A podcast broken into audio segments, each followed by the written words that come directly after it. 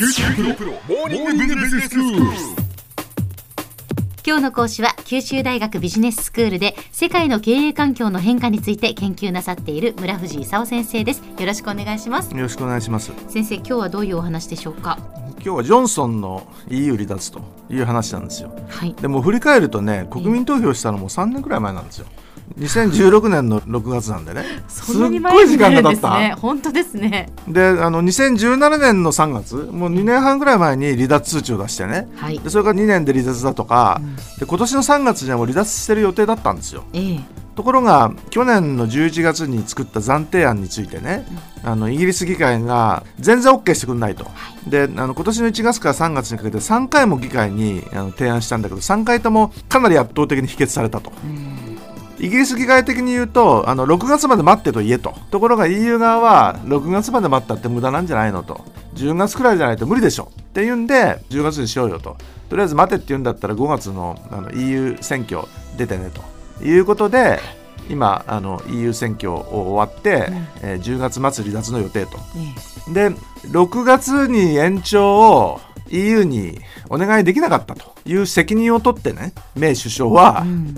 ボリス・ジョンソンに変わったんですよ。はいはい。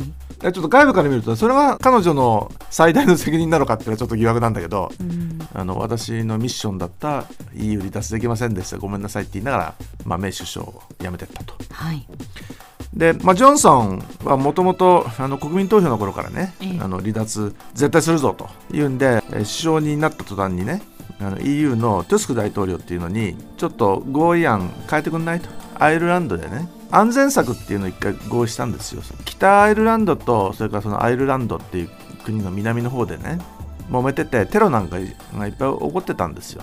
それでそのもしちゃんと国境を作って管理しちゃうとねまた揉め事起こるんじゃないのと言うんで国境管理どうすんのと。なんとかいいことを思いつかなかったら北アイルランドだけじゃなくてイギリス全体が関税同盟に残ってと言うんでそんなんは絶対嫌だと言うんでそのイギリス議会があの合意しなかったと。でそこのところは削除してというふうに言ったんだけど前からもう変更には応じないって言ってるじゃんということで、まあ、トゥスク大統領応じてないと。そもそもその EU の選挙っての5月にあったんですけど、はい。もうトップが変わっちゃったんですよ。EU の3トップって知ってます？EU の3トップはメルケルさんと、メルケルさんはねええ、実質上のトップだけど EU のトップじゃなくてドイツのトップなんですあそういうことなんですね。EU のトップは委員長っていうのがいるんですよ。はいはい。今ユンケル委員長っていうのを知ってます？それからトゥスク大統領ってのがいるんですよ。はい。それからその ECB っていうねええ。ヨーロッパの中央銀行うんあのええ ECB の総裁ってのがいいんですよ。ふんふんふん。でこれまではユンケルさんだったのを、うん。秋からねフォンデアライエン委員長ってのになってね。はい。でトゥスク大統領っていうのがええ。シャルル・ミッシェル大統領っていうのに変わってええ。で ECB のドラギ総裁がラガルド総裁っていうねあの IMF の専務理事だった人に変わるはい。ということになるんですよ。うんうん。でそういう意味じゃ現在のねユンケル委員長とかトゥスク大統領とかね、えもう終わるのが分かってる。でそういう人にねいろいろ言ってもね、うん。まあ OK するわけがない次のトップじゃないといろんなこと決められないでしょ。うん。いうふうに普通思うでしょ。そうですね。それであのボリス・ジョンソン新首相としてはねええ。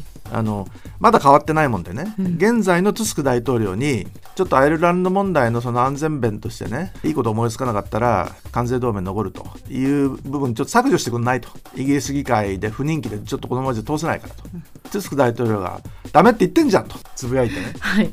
で全然対応してないとでおそらく新しい委員長とか大統領が出てくるまでねええ。対応できるわけがないという状況なんですね。はあ。それでじゃあじゃあどうすんのとええ。いうことで保守党が何をやってるかと。あのどういうつもりかっていうことなんですけど、合意なき離脱をしようとするとね合意なき離脱嫌だっていう人たちがたくさんいるんじゃないのと。合意なき離脱を強行しようとすると内閣不信任案が出てくるんじゃないのと。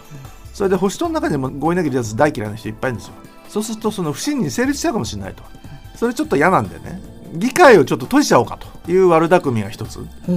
そんなことできるのかっていうんでちょっとその法廷の争いにも今なってるところなんですけどね。うん。でじゃあもう不信任はいいとしてね。ええ。不信任されてその後解散総選挙するまで時間があるからね。解散総選挙の前にもう強行離脱しちゃえと。その後解散総選挙だと。いうのはその保守党が画策してるところ。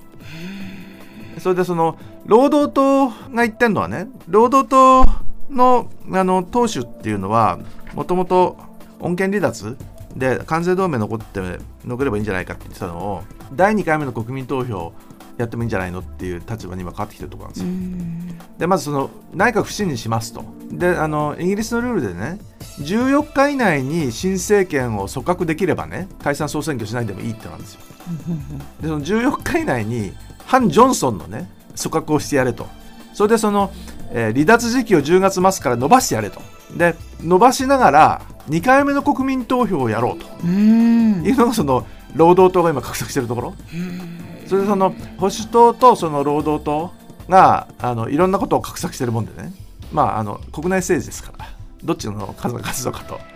いうのをこれから9月10月に向けてねバタバタすると。それで9月10月になるともう片方の当事者の EU の委員長とか大統領が変わってくると。でおそらくあの変更に OK なんかしないだろうと。いうことですよね。で多分ねその議会を閉じるみたいなねええ。案は無理。だけど議会閉じらんなくてもね不信任案をされちゃってねはい。だけど強行離脱すると。それできるかもしれない。うん。ということでねええ。合意なき離脱の場合はあのお金なんか払わないよとかあのジョンソン言ってるしね結構大変なことなんですよ。そうですね。これからどうなるのか。では先生今日のまとめをお願いします。あのメイ首相がボリス・ジョンソン首相に変わったんですけどよく分かんないことになってね。で保守党はあの議会閉鎖しようとかね。あの解散総選挙前に強行離脱したいとか言ってるんだけど労働党は内閣不信任をして反ジョンソン内閣を結成して離脱時期を遅らせて2回目の国民投票やろうというんでこれからどうなるのかね。まだしばらく目が離せないという状況ですね。今日の講師は九州大学ビジネススクールで世界の経営環境の変化について研究なさっている村藤勲先生でした。どうもありがとうございました。ありがとうございました。さて QT プロモーニングビジネススクールはブログからポッドキャストでもお聞きいただけます。また毎回の内容をまとめたものも掲載していますのでぜひ読んでお楽しみください。過去に放送したものも遡って聞くことができます QT プロモーニングビジネススクールで検索してください。QT プロモーニングビジネススクール。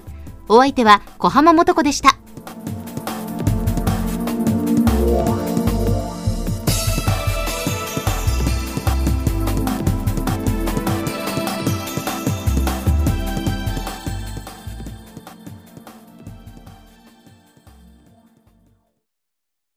QTプロは通信ネットワーク、セキュリティ、クラウドなど QT ネットがお届けする ICT サービスです。